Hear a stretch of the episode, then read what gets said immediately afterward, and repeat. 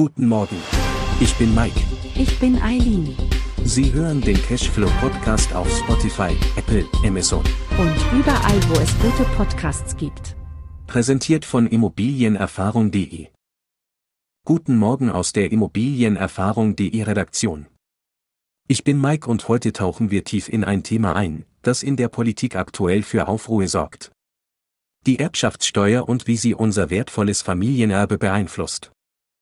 Wie Sie vielleicht schon mitbekommen haben, fordert die bayerische Landesregierung nämlich höhere Freibeträge, niedrigere Steuersätze und eine Regionalisierung der Erbschaftssteuer.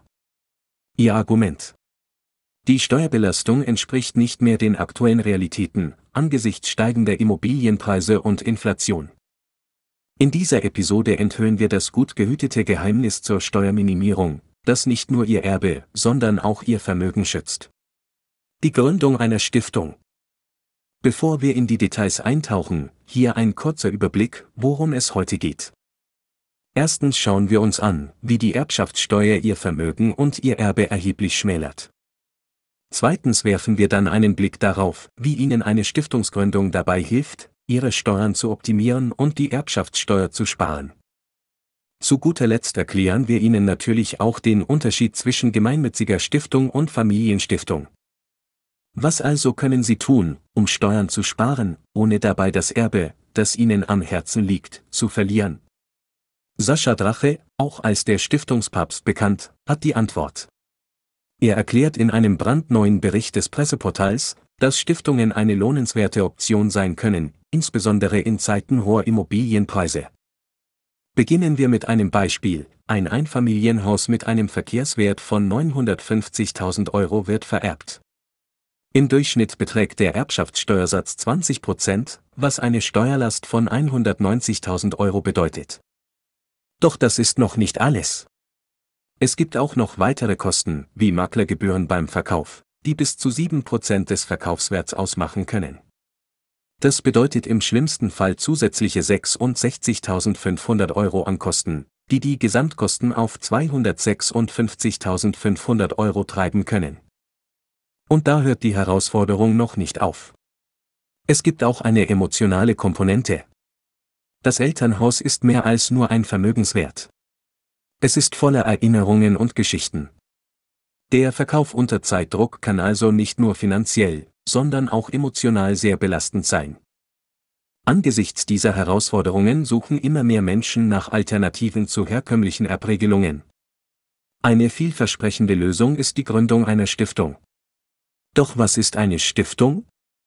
Eine Stiftung ist eine Organisation, die ein spezifisches Ziel verfolgt. Wenn dieses Ziel gemeinnützige Zwecke sind, sprechen wir von einer gemeinnützigen Stiftung. Wenn die Stiftung hauptsächlich Familienmitglieder des Stifters unterstützt, handelt es sich um eine Familienstiftung. Im Kontext der Erbschaftssteuer ermöglicht eine Stiftung, Vermögenswerte so zu verwalten, dass sie der Erbschaftssteuer entzogen werden. Dies bewahrt nicht nur den finanziellen Wert für kommende Generationen, sondern schützt auch den emotionalen Wert von Familienimmobilien. Eine gemeinnützige Stiftung kann die Erbschaftssteuer in vielen Fällen komplett eliminieren. Sie profitiert von erheblichen steuerlichen Vorteilen und ist in der Regel von der Erbschafts- und Schenkungssteuer befreit.